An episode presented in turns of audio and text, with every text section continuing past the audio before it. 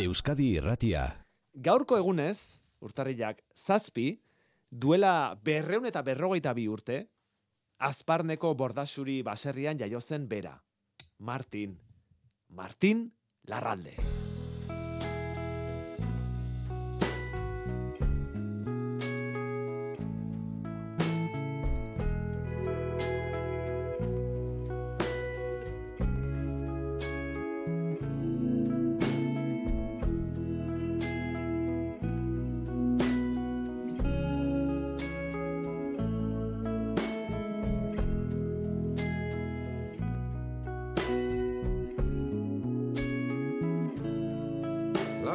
Berdeak etxe zuriteak horriak Jendarme auto bat bidean Bildo txartean pasatzen. Etxe elizetan otoitzak betiko otoitzak Neguko kearen antzera. Leunigotzen Martin Larralde ez da sekula itzuli, baina itzuli balitz. Arantzak barurantza itzuliak, lituzken sagarro jale. Itzuli izan balitze, gauri gandea da. Larre berdeak etxe zuriteak gorriak, jendarme autoa bidean bai ondizet panopetik. Jendea familia erretratuetan bezala Larritasuneaino perfumaturiko harima erakutsiz doia mezeta Inork ere ez du dena oitura dena errua dena barkamena oroimenaren korapioa deslotzen Ruper Ordorika, egunon. Berdin, baizurire, bai. Zuk zergatik erabaki zenuen Martin Larralderen historian oinarritutako kanta egitea? Zergatik musikatu zenuen historia hori? E, batzuetan e, poema berak e, harrapatzen nau, ez da? Ez nuen, ez nuen era bat e, konzientek egin. E, nik ezautzen nuen galerianoaren kantorea, e, batez ere mugaz bestalde kantu zahar bat bezala kantatzen dena, eta hain zuzen Martin Larralderi bordatxuriri buruzkoa dena, asko ezautzen dugu ba, Pantsoa eta Pelloren ahotsetan, eta Da, baina e, nik poema esango nuke berak aukeratu nindula, ez? Nik, askotan esaten dut ez dakite ados egongo zaren, baina em, Sarion handiaren e, poemak, poem batzuk behintzat badutela nik ikusgarritasuna deitzen dudana, ez? Zoazten zara larre berdeak etxe zuritela horriak, eta begien aurrean e, ikustatzen ari zara alako eremu bat, eta eta hor gertatzen dena, ezta? E, badu berez e, plastizidade handi bat edo ez dakipanik eta e, esan bezala, e, poema on batek ez du kantu on bat egiten, derrigorrez, hori hola da. Baina batzuetan e, irakurri orduko pensatzen dut hau, hau hemen bada kantu bat, ezta? Eta Mm. eta hortik abiatu nintzen, bai. Historia, Martin Larralderen historia, zori gaiztoko historia da. Tristea da. Bueno, e, hori kantu zaharretan da askotan gertatzen da, ez da, galtzaileak badu e, jasotzen du askotan berandu egi, baino jaso egiten du herriaren, nola esateko herriaren e, onespena edo esateko bere, bere malurra hortan bere paiketa eta e, kartzelan galeretan berak esaten zuen bezala e, hiltzea e, bere herriko batzuek en, ez dut izango begi honez, baina bai beste aldetik ikusten zutela, ez? Hau da, galtzailearen em, personaiak, em, literaturak, kantuak eh, asko maite du, ez da? Em, zen eta hori, eh, denok izan dugu bizitzan edo izanen dugu olako puska bat ere bai, ez da. Mhm. Azparnen jaio zen Martin Larralde, zuk Ruper zelotura zenuen Azparne herriarekin? Bueno, bera jaio zen e, Elizaberrin, hori da azparne osatzen duen auzoetako bat, e, goitian oso Eliza Politia ebadutean, e, besteak beste, eta e, bueno, ni nire mutil denboretan handik ibilian naiz, han neon nintzen nango euskalkia tango mundua ezautu naiz, eta oso urbiletik ezautzen dut, bai, mundu hori. Mm. Bueno, kantuak, sarrion handiaren hitzekin egindako kantuak dio, Martin Larralde ez da sekula itzuli. Baina Mhm. itzuli balitz, arantzak, barurantza itzuliak dituen sagarroiak lez, e, itzuli izan balitz, zer gaur igandea da. Ruper, gaur igandea da. Bai. Martin Larralde itzuliko balitz, zer esango luke ark?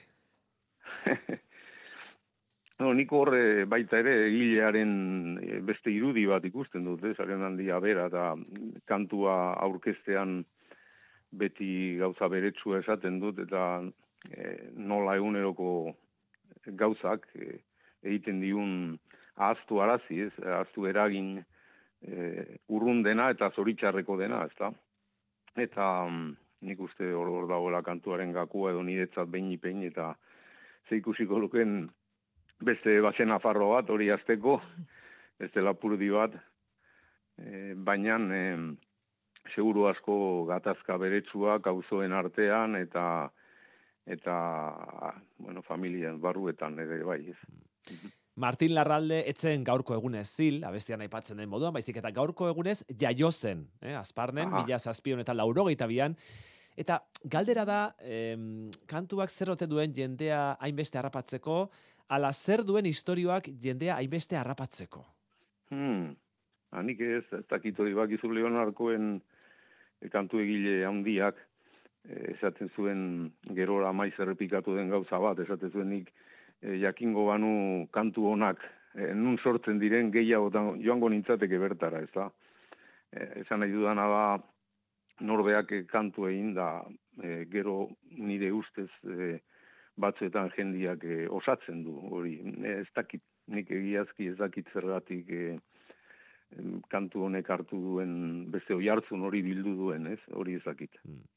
Magia izango da, ez musikaren magia, poesiaren magia, askotan, guri ere gertatzen Bai. zaigu irratian, eta ez dugu jarri nahi Joseba Sarrion handiaren pare, eh? ez da pentsatu ere, ez da zure pare ere, baina guri ere gertatzen zaigu batzuetan, ez dakigula oso ondo, baina bapatean gauza batek oso ondo funtzionatzen duela, ez dakigula oso ondo zergatik, baina hor magia bat, edo pizten da txispa bat, txinparta bat, komunikazio bat hartzaileekiko, eta bapatean zerbaitek funtzionatzen du, eta argi dago Martin Larralderen kanta, zuk zeuk bihurtu duzula herrikoi, ez da, kanta hori ja herrikoi bihurtu dela, eta zeure eraginez izan dela hori, zeure eta Joseba Sarriondandiaren eraginez. Gaur mendaron Ruper kontzertua duzu, San Agustinen joko duzu kanta, ez da, imaginatzen dugu jendeak eskatuko dizula kontzertu guztietan. Bai, gehi, nik maite dut kantu hori, mm, eh, goxo da kantatzeko. Eh, bai, bai, ez dut inungo arrengurari, gu- gustatu egiten zait. Mhm. Ba, ongi joan dadila gaurko kontzertua, Ruper, eskerrik asko, Eskerrik asko, Ruper Ordorika, zuei. Martin Larralde hitz egiteagatik eta bere jaiotzaren urte urrena den egun honetan, ba, hain goxo aritzagatik gurekin ere, beti bezala, mila esker. Eskarrik asko, bai. Tira, bi mende eta erdi geroago oraindik ere Martin Larralde ari gara izketan, baina nortzen Martin Larralde? Eutxiok, Martin! Azken txampan geudegia, biarratxeren hartu alko diago, eutxi!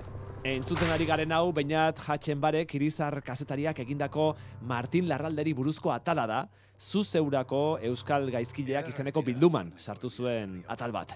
Bainat Hatxen barek irizar kazetaria egun on. Opa, egunon. Tira, Piarrez Lartzabalek egindako antzerkiari esker ezagun egintzen Martin Larralde. Bertxotan ere iritsi zitzaizkigun, haren bizitzaren e, goraberak. Martin Larralderi gertatutakoaren arira, bertso sorta bat eh, zabaldu zen bere garaian, Pantxoa eta Peiok musikatu zutena, galerianoen kanta. Kantatzeran iazu alhegera gabe, ez baitut probetxurik tristaturik ere.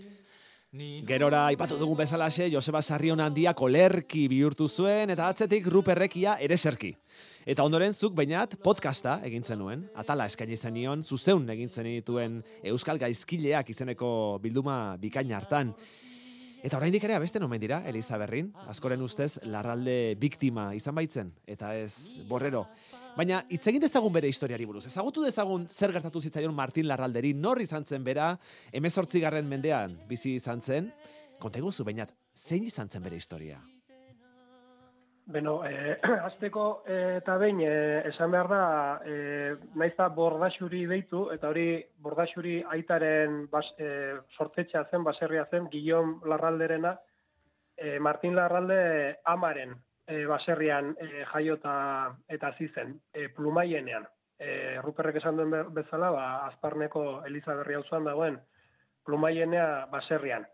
E, orduan, e, Mari, Mari Iturbide ama hil zenean, e, bueno, bere borondatea zen, ba, baserri erdia, e, o baserri zati e, bat, e, semeari ustea, baina bere eriotzaren ondoren, bueno, ba, aita eta semea ez ziren ados jarri, ba, dirudi aitak etziola ez zegoela prest e, baserri zati hori semearen eskuetan usteko, eta bueno, gatazka handi bat izan zutela bien artean. E, eta bueno, hor gertatu zena izan zen, e, nola baite tragediaren e, abia puntua, ba, mia zortziron da e, ekainaren e, hogeita zazpian, e, beraien e, auzoa, beraien bizilaguna, ja, jan hospital, e, kaselaren bordako e, auzoa, e, plumaieneako lurretara sartu zen, be, segarekin e, belarra biltzeko, Aur, aurretik e, Guillaume baimena eskatuta. Mm, Martin Larralderen Orduan, eh, aitari eskatu zion baimena, Larralde da. beraren etxeko lurra lantzeko, ezta? Hori da, bai, belarretan aritzeko. bai. Aitak Eta semea orduan- deseredatu ostean. Edo esan ostean ez ziola emango, ez? Bai, desederatu edo bai, behintzat eh, ez zuen, ez, ez zuen bere zatia oraindik ez zion eman, o bueno, ez zion bide ematen eh, semeak etxe erdi hartze horri. Eta orduan, bueno, ba, Guillaume, eh, barkatu, eh, Jan Hospitale hau honek, ba, eh, etxeko nagusiari, ez, Guillaume Larralderi ez- baimena eskatu zion, eh, belarret, belarra jaso alizateko bertan, eta orduan, ba, segarekin ari zela, tiroa jaso zuen, bizkarrean, eh, Jan Hospitalek, eta hile egin zen.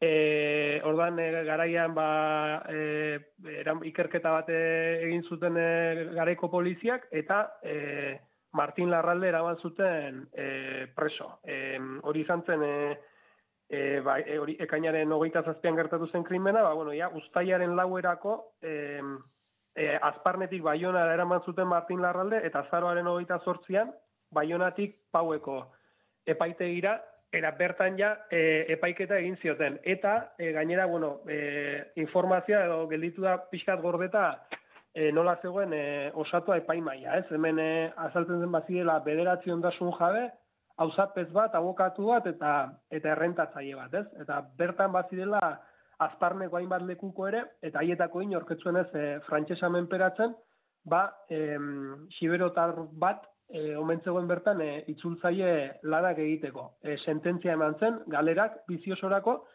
e, galeretara biziosorako, baina gainera, bueno, ez e, e, itz, e, itz bakarrek, o- o ez behintzat denak adostasunez, baizik eta, bueno, aldeko zazpi boto eta kontrako bost e, izan ziren. Hmm.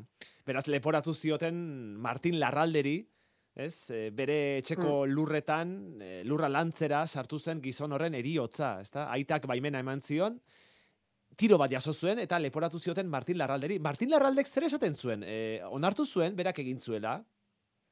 Ba, nik e, e, ikusi, bo, be, be, e, begiratu dudanakatik, e, hemen e, ez, ez da agertzen bere hitzetik jasotan ibentzat ez dut, ez dut ikusi. Kontua da, e, informazio guztia bateratzeko bere garaian e, e, webgune batean aurkitu nuela xe-xe azalduta bordaxuriren epaiketa, eta egun e, webgune hori ez dagoela ez dagoela eskuragarri. Orduan, e, egia esan, e, ez dakit e, epaiketan zehazki zein izango ziren bere hitzak. Bai, pentsatzen dut errugabea, errugabe izendatuko zuela bere burua, errugabetzat hartuko zuela zen eta bestela beno, gero e, ez litzeke e, e, zabaldu zen bertso sortaura zabalduko ze. Izan ere, bueno, ikusten da Eliza Berri eta Azparneko herritarrek e, e, Martin Larralde errugabetzat e, jo, jo zutela. Bestela ez zuen inork e, bertso, hori, za- bertso paper hori zabalduko, eta are gutxiago izango zuen, ba, izan zuen e, sona, eta, eta gainera, ba, ahozao transmititu, eta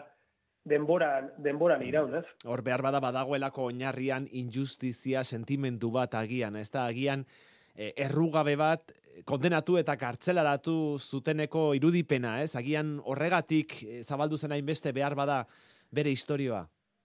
Ba, e, bai, e, gero beste puntu batetik e, presente izan behar dugu, bueno, e, e, jen, jenda, gizarte guztietan, e, gizarte guztiek a, a, e, abestuz kontatu dutela e, bere gizarteko egoera, e, bueno, ba, tra, e, tragediak edo, edo gatazkak, ez?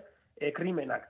Eta hori, ba, ba adibidez, e, herrialde anglosajoietan marder balatzak izan diren bezala, ba, e, eus, Euskal Herrietan eta Euskaldunak egin duten e, e, urtetan zehar izan da, e, ba, bai em, urkamendiko kantak, urkaberako kantak edo konplaintak egin. Eta horiek izan dira, ba, krimen baten aurrean, e, beste pertsona batek e, zabaltzen dituen bertsoak. Oso, oso figura ohikoa izaten da, lehen pertsonan idaztea, orduan badirudi bertso hauek Martin Larralde berak idatzitakoa direla, lehen pertsona idatzita, baina hori zen, bueno, ba, e, erraminta bat edo tresna bat zeukatena garaiko bertsolariek ba, indar gehiago emateko e, bere bertsoai, ez? Eta orduan, bueno, nik uste dut dela zirrara hori, ez? Tragediak eta e, krimenak, eriotzak e, ba, sortzen duen zirrara hori bereziki gertu, gertu gertatzen denean eta horrek ere pixu handia zuela e, bertsoak e, zabaltzerako garaian eta gero, bueno, ba, gurea bezalako ez, e, ahozkotasunera kondenatua izan den e, komunitate linguistiko batean, ba, are gehiago e, zabaltzen ziren. Zer esango luke, Martin Larraldek? Itzuli izan balitz. Ba, se, segurazki e, pentsatu nahi dudia e, egia, ez? E, ze azkenean, bueno, herri, herri gogoak e, errugabetzat hartu du, baina, bueno, gero zehazki ezin du ezin dugu jakin e, zer esango zuen, baina baina bueno, pents, pentsatzen dut e, batzutan e, pre, premu izatea, naiz eta besti batzuk esan e, premu izatea e, premioa dela, ba, pre, premu izatea batzuetan ba, bere kasuan bintzat e, ga, galera, galera bat izan zela hitzaren bi zentzuetan. Hmm. Jendea, familia, erretratuetan bezala, ez da, e, hor itxura ona emanez, igandero mezetara joanez, baina gero Mm. atzean, atzean familietan dauden horrelako gatazkak eta eta baita Bai. krimenak ere kasu honetan bezala, ezta? Zerua itsaso bai, bai. bat da. Ez da, agian hori esango luke Martin Larraldek, zerura begiratuko balu. Ba, bainat, eh, jatzen barek, irizar, kazetaria, eskerrik asko Martin Larralderen historia kontatzeagatik, eh? Eta jendeak Zuri. nahiko baldu Martin Larraldez gehiago jakin, ba entzun dezala, zuk egindako podcasta, itxaso zikin bat izenean. Hortxe, hortxe du oraindik ere entzungai dramatizazioa. Hori da, mi esker. Nik ez dut bizi handirik izango ja etxe honetan, zu joan eta gero. Beso bat emango nuke ohe honetan etzan da, aita egon zedin. Eta ez zu, Ezak gehiago hori esan, pekatua zuketa. Arkere mundura ekarri intuen. Eta harekin ere konpondu beharko haiz. Ni garbi adirazi zioat nire borondatea. Eta respetatu behartik. Plumaienea ene sortetxea duk. Ez berea.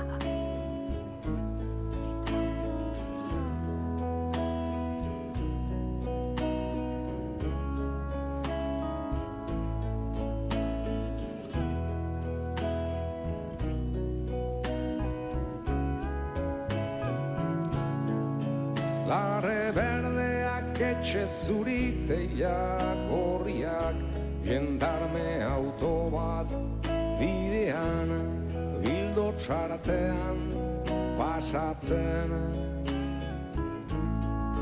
Etxe elizetan otoitzak, betiko otoitzak Neguko keiaren antzera.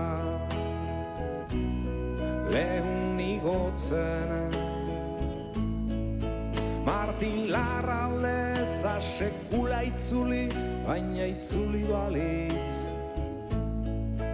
Arantzak, barrurantza itzuliak, lituzken sagarroialez. Itzuli izan balitzen gaur igandea da. Larre berdeak etxe zuriteiak horriak jendarme autoak bidean bai ondizet panopetik. Jendia familia erretratuetan bezala. Larritasuneraino perfumaturiko harima erakutsiz doia mezetara Inork ere ez du dena oitura, dena errua, dena barkamena. Oi minaren korapilua deslotzen. Inork ere ez du dena oitura, dena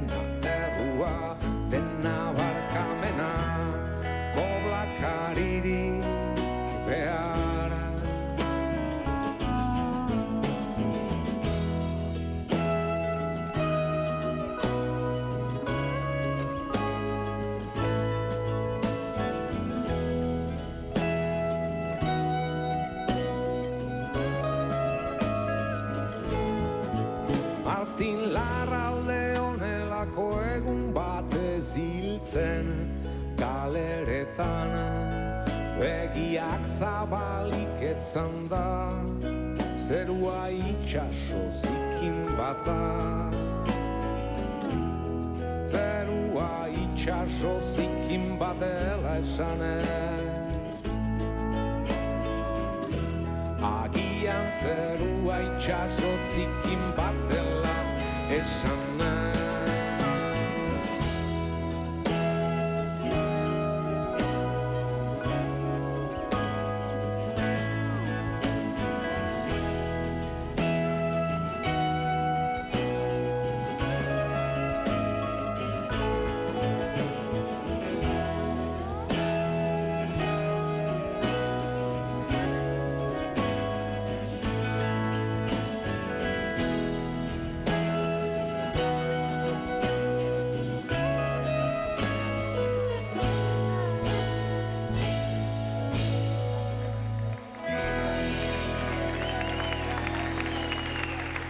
Euskadi Irratian Amara Una.